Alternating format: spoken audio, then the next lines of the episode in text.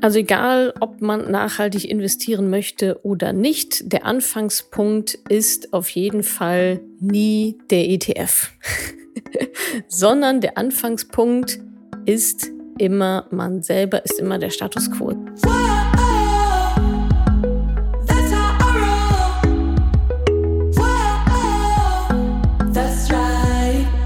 Salut, ihr Money Pennies und herzlich willkommen zu einer neuen Ausgabe von Money Call. Ihr schickt mir eure Fragen per WhatsApp-Sprachnachricht und ich beantworte sie hier. Geht doch mal auf madamoneypenny.de slash moneycall, da seht ihr dann auch die Telefonnummer und alle weiteren Infos dazu. Bevor es hier losgeht, noch ein kleiner Hinweis in eigener Sache. Wer Lust hat, an meinem Mentoring-Programm teilzunehmen, acht Wochen lang, acht Wochen quasi Finanzbootcamp, aber keine Angst, nicht den ganzen, nicht den ganzen Tag und jeden Tag, sondern nur so, sagen wir mal, drei bis fünf Stunden pro Woche. Wer Bock darauf hat, daran teilzunehmen, endlich die Finanzen zu regeln, in die eigenen Hände zu nehmen, um mit einem super guten Plan nicht nur rauszugehen, sondern den auch schon direkt umgesetzt zu haben, geht doch mal auf madamoneypenny.de slash mentoring. Da findet ihr alle Infos. Setzt euch da auf die Warteliste. Gerne, das kostenlos, ganz unverbindlich. Und wenn ihr jetzt sagt, boah, ja, ich will das unbedingt, ich will da jetzt rein, ich will nicht warten, bis die 11.000 Frauen vor mir durch sind, denn so groß ist nämlich gerade die Warteliste, dann schreibt mir eine Nachricht bei Instagram. Schreibt einfach äh, Fastlane, ich habe gehört, da geht was. Ähm, und super gerne auch eure E-Mail-Adresse direkt mit rein, mit der ihr auf der Warteliste steht. Weil dann finden wir euch nämlich und dann können wir euch eine Einladung schicken für den weiteren Prozess. Bitte vorher alle Infos durchlesen, die auf der Seite stehen ähm, und entscheiden, ob das Mentoring wirklich was für euch ist. Und dann könnt ihr euch super gerne bei mir melden. Auf Instagram schreibt mir einfach ähm, Stichwort Fastlane und dass ihr sofort losstarten könnt, wenn ihr sofort losstarten könnt. So, und jetzt hier zum Money Call. Ähm, ihr habt mir wieder coole Fragen geschickt, unter anderem, was äh, soll ich eigentlich mit der Gehaltserhöhung machen? Ja, soll ich die direkt investieren oder irgendwie aufbewahren? Humankapital, lohnt sich ein Fernstudium eigentlich? Muss ich eigentlich Ahnung von ETFs haben, um in die zu investieren? Ja, ihr könnt euch vorstellen, dass ich da vielleicht ein klitzekleines bisschen gerantet habe. Thema BAföG-Schulden, was eigentlich damit machen, alles auf einmal abbezahlen oder nicht oder warten. Und dann noch ein Thema oder eine Frage zum Thema Nachhaltigkeit. Wo soll ich eigentlich anfangen bei ETFs und wie funktioniert das Ganze auch nachhaltig? Ich hoffe, ich konnte damit ein paar coole Fragen, die vielleicht auch mehrere von euch hatten, beantworten.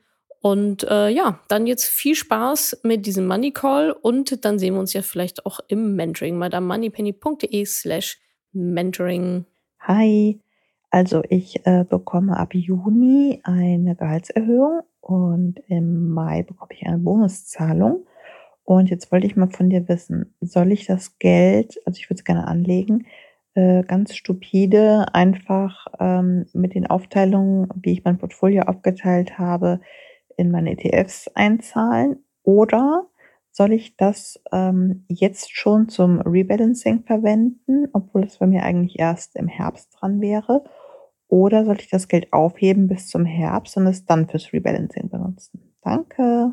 Also erstmal herzlichen Glückwunsch zur Gehaltserhöhung und zum Bonus. Wie ich das machen würde, ich würde es, also ich würde den Bonus so wie er ist, ich weiß jetzt nicht, wie hoch der ist, ähm, investieren. So wie du jetzt deine ETFs auch hast, zu genau der gleichen Verteilung, die hoffentlich dein Risiko abbildet, was du ja hoffentlich ähm, mit unserer Hilfe, mit dem ähm, psychologischen Profil ermittelt hast. Dein Risiko ändert sich jetzt nicht äh, aufgrund dessen, deine Risikobereitschaft ändert sich jetzt nicht aufgrund dessen, auch die ETFs ändern sich nicht und auch die Verteilung ändert sich nicht, nur weil jetzt ein bisschen mehr Geld da ist. Also das heißt, komplett rein äh, mit dem Bonus, so würde ich es tun. Und Gehaltserhöhung, das Schöne daran ist ja, du bekommst ja dann jeden Monat mehr Geld und nicht nur einmalig. Und das würde ich auch ähm, so invest also eins zu eins so investieren und dann kannst du ja immer noch gucken, ob du dann, wenn du Rebalancing machen willst, davon nochmal ein bisschen was irgendwie abknappst oder so. Was natürlich noch eine sehr schöne Variante wäre, ist alles so wie es ist jetzt zu investieren und dann dafür zu sorgen, dass du im Herbst nochmal mehr Geld hast. Aus welcher Quelle auch immer. Das wäre dann nochmal eine richtig schöne Challenge, weil dein neues Gehalt ist ja jetzt dein Status quo. Und ähm, ja, da gilt es dann, glaube ich, sich nicht, also das zu feiern und so weiter, aber auch nicht darauf auszuruhen und dann eben zu schauen, okay, woher bekomme ich denn jetzt für den Herbst das Geld zum Rebalancen? Für alle, die nicht wissen, was Rebalancen ist, warum man dafür Geld braucht und so weiter, ähm, lernt ihr alles bei mir im Mentoring. Das gucken wir uns da ganz genau an. www.madamoneypenny.de slash mentoring findet ihr die Warteliste, könnt euch da gerne kostenlos draufsetzen lassen, wenn ihr die ganzen Infos äh, dazu gelesen habt.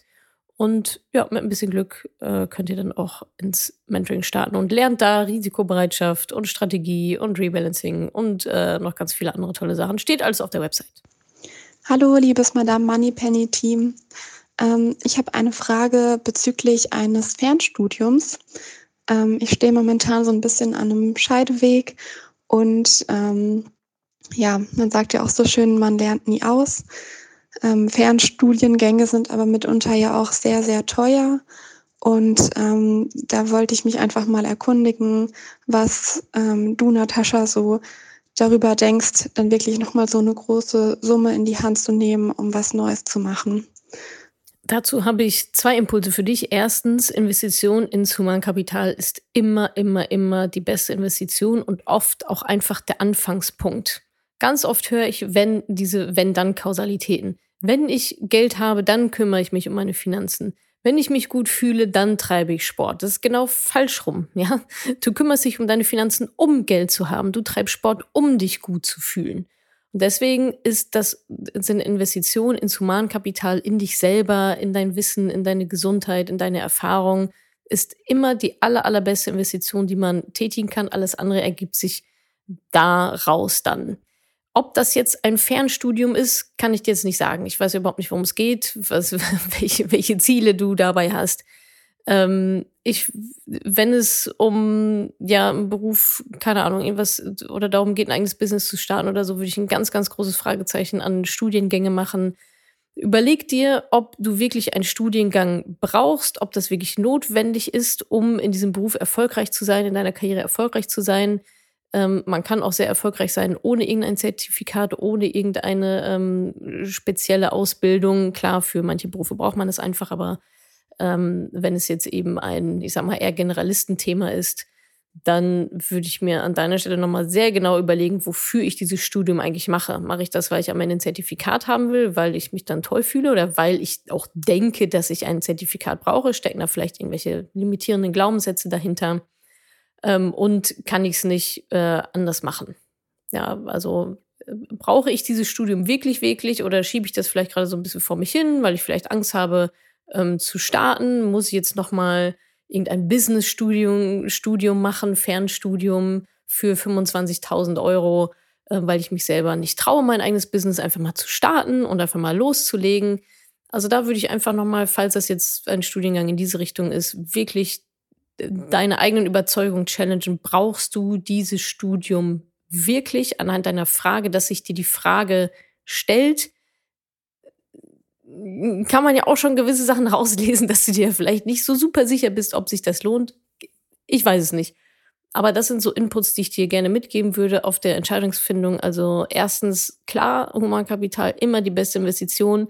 Zweitens, es muss natürlich auch effektiv sein. Es muss auf dein Ziel einzahlen und ähm, sollte aber eben nicht genau das Ziel verfolgen, ähm, ja, dich eher zu limitieren, weil du da Glaubenssätze hast, die sagen sowas wie, ja, ich, ich kann kein Business, ich, ich, ich brauche erst einen Uni-Abschluss, um Business starten zu können, was ja vollkommener Quatsch ist.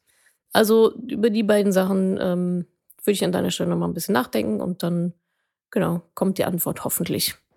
Hallöchen, mein Name ist Susan und ich bin absoluter Newbie in dem Financial Business.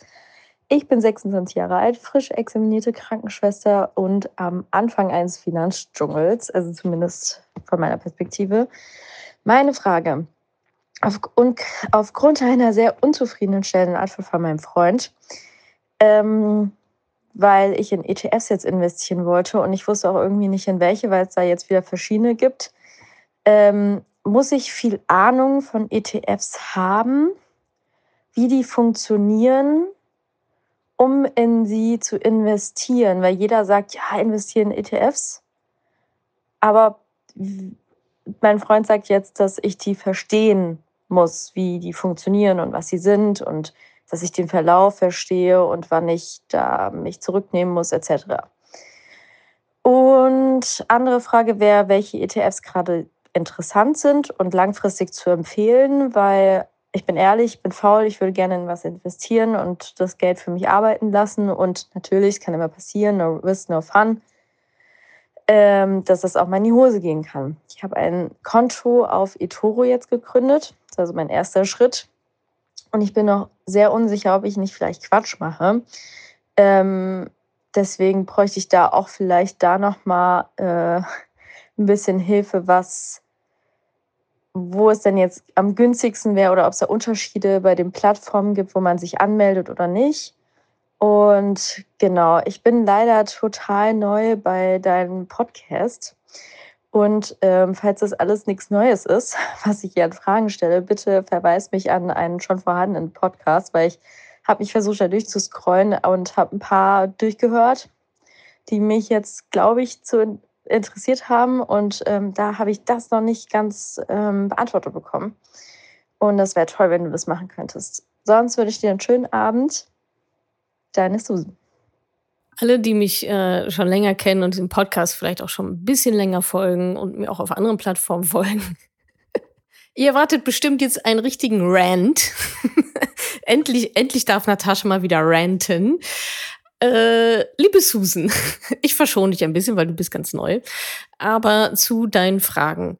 Muss ich Ahnung haben von ETFs, um darin zu investieren? Naja, wenn du nicht einfach derbe auf die Fresse fallen willst, solltest du durchaus ein bisschen Ahnung von ETFs haben. Ähm, natürlich. Also deine Frage ist gerade, soll ich überhaupt wissen, in was ich mein Geld investiere, äh, was ich da einem gewissen Risiko aussetze, oder mache ich halt einfach irgendwie was, wo was steht? Die Antwort ist natürlich, natürlich musst du wissen, was du tust.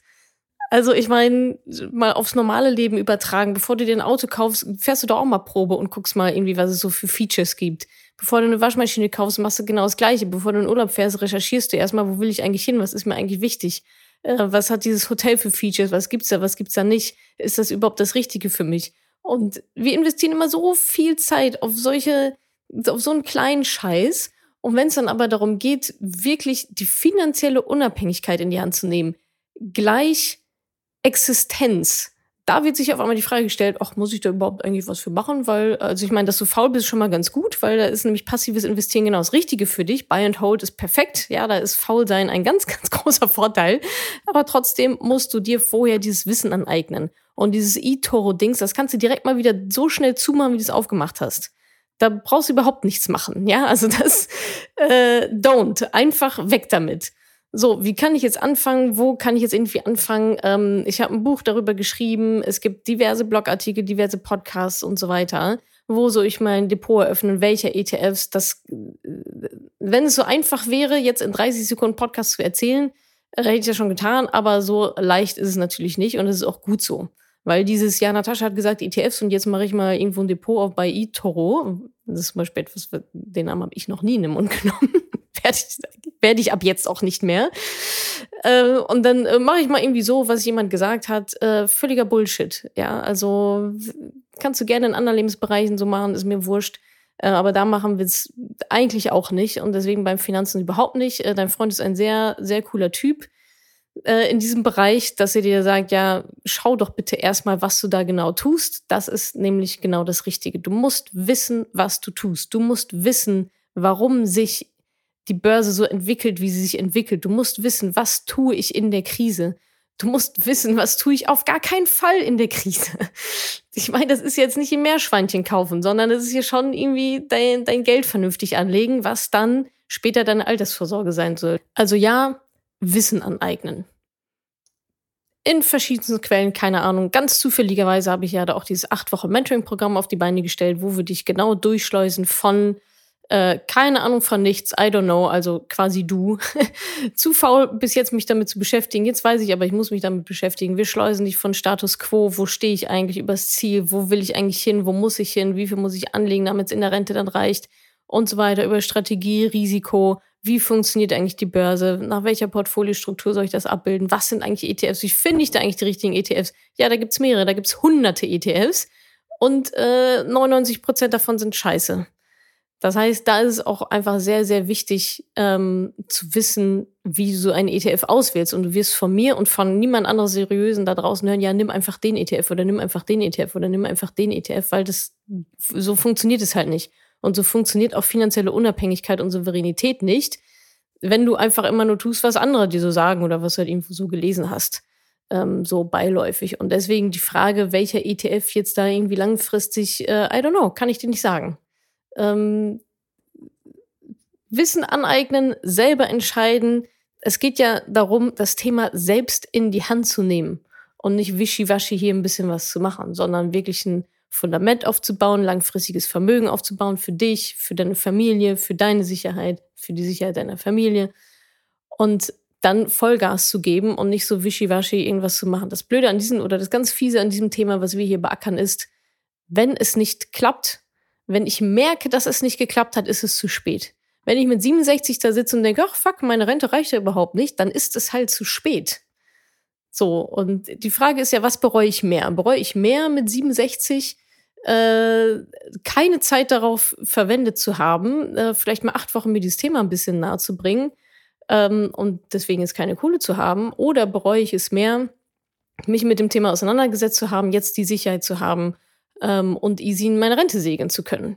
Diese beiden Entscheidungen, das ist die einzige Entscheidung, die du jetzt für dich treffen musst. Was würdest du später mehr bereuen? Und dann die entsprechenden Schritte gehen. Wie gesagt, äh, ich und mein Team und die Coaches, die für mich arbeiten, wir helfen dir super gerne dabei, dich von A nach B zu bringen innerhalb von acht Wochen äh, Bootcamp. Und ähm, ja, danach hast du auf jeden Fall nicht nur das Wissen, sondern du hast es auch schon direkt umgesetzt und dann eben auch bei der richtigen Bank bei der richtigen Broker mit den richtigen ETFs, mit den kostengünstigsten ETFs, mit den ETFs, die den gängigen Kriterien entsprechen und die vor allem auch zu dir dann passen. Und äh, Grüße an den Freund. Hallo Natascha, ich habe eine Frage zum Thema BAföG-Schulden und würde mich freuen, wenn du das vielleicht mal im Podcast besprechen könntest. Würdest du dazu raten, äh, BAföG-Schulden einfach liegen zu lassen, solange das geht? Oder würdest du dazu raten, sie in einer Einmalzahlung zurückzuzahlen, wenn man die Möglichkeit dazu hat? Und ähm, speziell unter dem Fall, bei mir ist es so, ich bin von der Rückzahlungspflicht momentan noch befreit, auch acht Jahre nach meinem Abschluss und habe eine ganze Menge BAföG-Schulden. Wenn ich die jetzt zurückzahlen würde, wäre mein ganzer Notgroschen sozusagen verschwunden. Und ähm, da würde es mich freuen, wenn du da mal eine Einschätzung zum Thema BAföG-Schulden abgeben könntest. Vielen Dank und ähm, mach weiter so mit dem tollen Podcast äh, und deiner sehr guten, tollen Arbeit. Vielen Dank. Tschüss. Also erstmal ist BAföG-Geld sehr, sehr günstiges Geld. Ja, ist ja quasi ein super, super günstiger Kredit. Das heißt, da haben wir gar nicht, haben wir es gar nicht so super eilig, den abzubezahlen. Dann ist natürlich Philosophie-Sache, weil ähm, ich, ich glaube, es ist immer noch so, wenn man das dann in einem bestimmten Zeitrahmen abbezahlt und auch alles an einem Stück oder so, dass es dann gewisse Vergünstigungen gibt. Das ist dann eine Philosophiefrage, ob einem das wichtig ist, was man sonst noch so vorhat mit dem Geld, ähm, vielleicht auch in welcher Lebensphase man jetzt gerade steckt, wie man sich damit fühlt, diese Schulden noch zu haben, ob einem sozusagen das, das ja, die emotionale ähm, Belastung des Wertes oder eben auch nicht. Vielleicht ist es auch vollkommen egal. Ähm, bei dir ist es ja jetzt ähm, speziell so, dass dann der Notgroschen futsch wäre und das würde ich auf gar keinen Fall machen. Weil die Konsequenz ist, okay, dann ist der Notgroschen weg und dann? Was, was passiert denn dann, wenn was passiert? Dann hast du halt keinen Notgroschen, dann stehst du da und dann hast du ganz andere Probleme ähm, als noch ein bisschen BAföG-Schulden. Also ich würde mal sagen, jetzt hätte ich fast gesagt, wenn du nicht den Notgroschen von drei bis sechs Monaten wieder aufstocken könntest, ähm, würde ich es nicht machen. Daran schließt sich dann die, die nächste Frage an, warum stockst du den dann nicht erst auf? Ähm, also warum, warum machst du den dann nicht, den nicht größer, dein Erspartes inklusive Notgroschen, sodass du dann die BAföG-Schulden zurückzahlen kannst. Wenn das jetzt alles ist, was du hast, dieser Notgroschen auf der Habenseite steht und die BAföG-Schulden auf der Soll-Seite stehen und dann bist du komplett bei Null, würde ich das nicht machen. Da wäre mir persönlich das Risiko einfach zu hoch, dass dann doch irgendwas schief geht, doch was passiert und dann hast du keine Alternative mehr, um dir dann vielleicht einen teureren Kredit ähm, holen zu müssen oder keine Ahnung was. Ja, das wäre jetzt wahrscheinlich so der erste Gedanke dann, wenn wirklich die Waschmaschine kaputt geht oder was auch immer, irgendwas Lebensnotwendiges passiert oder kaputt geht, ähm, dass du dann eben einen teureren Kredit aufnehmen musst als das BAföG, was du jetzt gerade hast. Von daher würde ich eher sagen, nicht an der Notgroschen rangehen. Vielleicht kannst du einen Teil davon wegnehmen. Ja, du kannst, du weißt ja, hast ja selber den Überblick, wie lange du dann nur mit halbem Notgroschen rumlaufen würdest, bis er dann wieder aufgefüllt ist. Wenn das ungefähr, ich sag mal, jetzt nicht länger als ein paar Monate dauert, finde ich das noch vertretbar. Aber alles auf Null zu drehen, würde ich auf gar keinen Fall empfehlen, sondern dann lieber noch ein bisschen zu warten. Ja, Ora Natascha. Ich melde mich äh, von der anderen Seite der Welt aus Neuseeland und ich bin interessiert in dein Coaching-Programm, das acht Wochen Coaching-Programm. Jetzt habe ich in mehreren Podcasts gehört, dass das eben ähm, auch mit einem Body-System funktioniert. Und ich frage mich, kann man international daran überhaupt teilnehmen oder ist das ein Problem mit der Zeitverschiebung?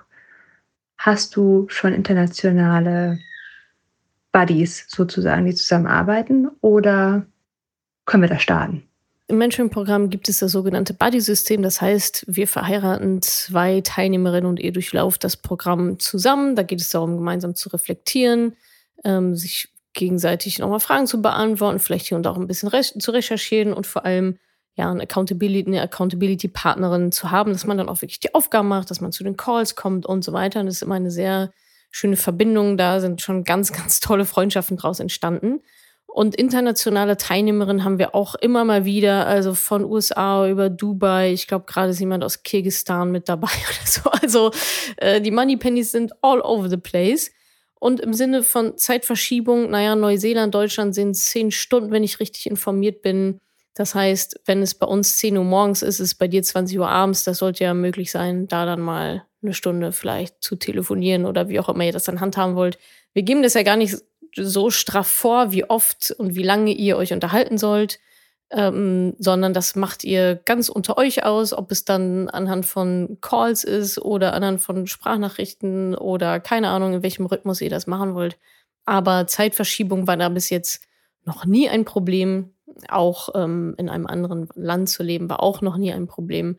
Das heißt, das ähm, kriegen wir auf jeden Fall gut hin. Wenn du schon auf der Warteliste stehst und Lust hast, sofort loszulegen, es gibt eine Fastlane, schreib mir einfach auf Instagram, ähm, dass du auf die Fastlane möchtest, dass du sofort starten kannst, falls du sofort starten kannst. Wenn ich bitte nicht die Fastlane benutzen, weil dann geht es nämlich wirklich äh, in der Tat ziemlich schnell, mit ein bisschen Glück, wenn es denn dann passt für beide Seiten. Also mir einfach bei Instagram schreiben, dann äh, kommst du auf die Fastlane und dann kriegen wir die Neuseeland-Germany äh, Connection auf jeden Fall gut hin, denke ich. Ich habe gerade deine Mail bekommen und ähm, gedacht, ich stelle auch mal eine Frage. Mein Name ist Jorinde und ähm, ja, ich habe ähm, einiges an Geld auf dem Konto und ich tue mich total schwer zu starten. Ähm, ich habe bei der Comdirect mein Depot und äh, habe da zwei, drei Aktien drin, die laufen auch ganz gut. Aber ich möchte gerne noch ähm, langfristig in ETFs investieren. Ähm, wichtig ist mir, dass ähm, der ETF nachhaltig ist, einfach weil ich auf Dauer ähm, ja ähm, sowas wie, wie Kohle schürfen und ähm, andere Dinge nicht unterstützen möchte. Andererseits sehe ich eben das Risiko, dass diese ETFs dann auch immer ähm, ja ähm, ein Stück weit vielleicht anfälliger sind. Ich weiß nicht, vielleicht ist es auch nur ein Gefühl. Also es ist tatsächlich ganz viel Unsicherheit und ganz viel Gefühl. Und ich tue mich ganz schwer, einfach zu sagen, ich mache es jetzt und dann warte ich halt ab bis in 20 Jahren, wenn ich das Geld dann wieder brauche. Ja, ähm, ich würde einfach gerne wissen, wie, ja, hast du vielleicht Tipps, wie man, wie man diese Unsicherheit überwinden kann? Vielen Dank, ciao. Also egal, ob man nachhaltig investieren möchte oder nicht, der Anfangspunkt ist auf jeden Fall nie der ETF, sondern der Anfangspunkt ist immer man selber, ist immer der Status quo. Es ist immer das Gleiche, ja. Also ob man dann am Ende nachhaltig investiert oder nicht oder was einem da wichtig ist ähm, bei, bei den ETFs, das ist, das kommt erst als aller, allerletzten Schritt. Bei uns ist das eine Pyramide. Ja, Schritt eins ist erstmal Status Quo-Analyse. Wo stehe ich aktuell? Was habe ich, was habe ich nicht? Habe ich Schulden? Ähm, habe ich irgendwo noch ein Miets Mietkautionskonto? Was habe ich schon an Vermögensgeschichten?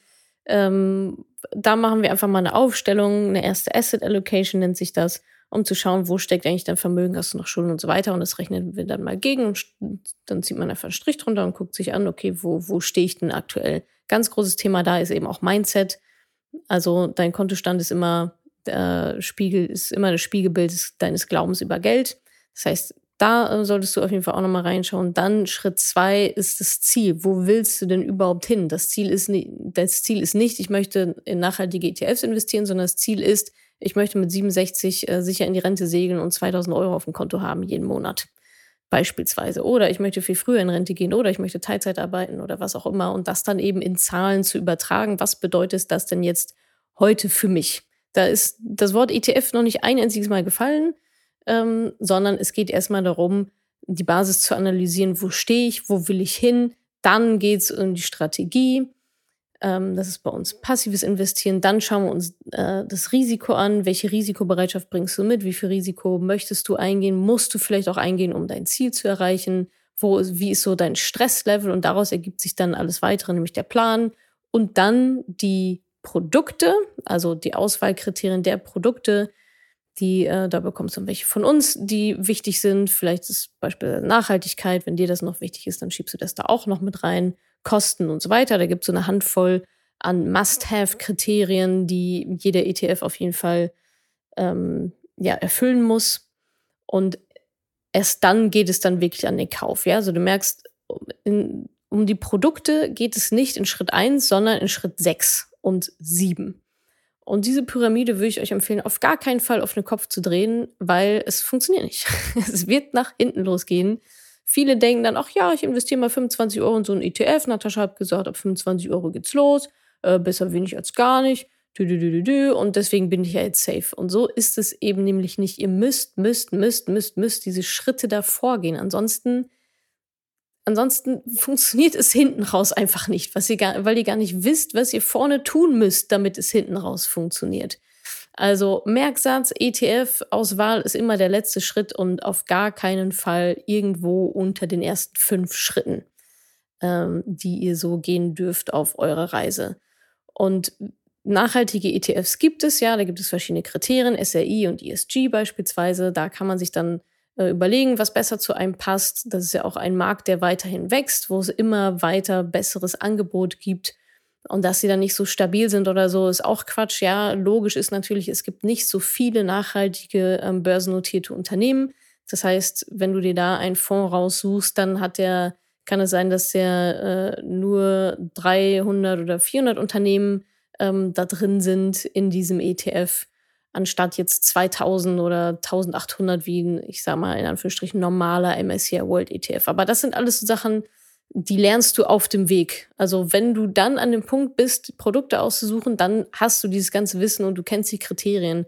Also alle von euch, die jetzt äh, vielleicht in einem Stadium sind, so ja, ich möchte in ETFs investieren, aber ich weiß jetzt gar nicht, wen ich einen auswähle, ganz schnell fünf Schritte zurück. Ihr seid viel zu weit vorne ähm, denn wenn ihr die Schritte vorher gemacht hättet, dann es ergibt sich automatisch, dann wüsstet ihr automatisch, welcher ETF für euch passt, zu eurer Risikobereitschaft, zu eurer Portfoliostruktur und so weiter.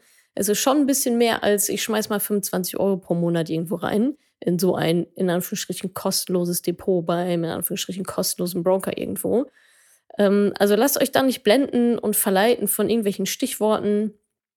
Ähm, es ist alles gar nicht so schwierig ähm, aber es ist auch nicht so super leicht, wie es ähm, ja dann vielleicht gerne hier und da auch mal vorgegaukelt wird. Beziehungsweise der technische Prozess dahinter ist super easy. Ja, ihr könnt innerhalb von zehn Minuten könnt ihr ein Depot eröffnen und könnt euch da irgendwelche ETFs reinlegen und in, in, in die investieren und halt kaufen. Dann habt ihr auch ETF-Sparplan. Aber darum geht's ja nicht. Das ist ja Kindergarten, sondern es geht ja darum, dafür zu sorgen, dass es hinhaut, dass ihr damit eure Ziele erreicht und dass ihr wirklich das Vermögen aufbaut, was ihr aufbauen möchtet, was ihr auch einfach braucht am Ende zum Leben oder was ihr auch euren Kindern ähm, vererben möchtet. Also da gehört ein bisschen, äh, nicht ein bisschen, sondern deutlich mehr dazu, als ein Depot zu eröffnen und sich einen ETF rauszusuchen, egal ob nachhaltig oder nicht. Ähm, dieser Weg lohnt sich wirklich, wirklich, ähm, da ja Zeit zu investieren, diese Schritte zu gehen und das Ganze sauber aufzusetzen weil ansonsten entweder macht es in zehn Jahren halt nochmal, ja, weil ihr dann begriffen habt, oh, wäre doch vielleicht schlauer vorne anzufangen und dann habt ihr zehn Jahre verloren, was super ärgerlich ist, weil die holt ihr nicht wieder auf.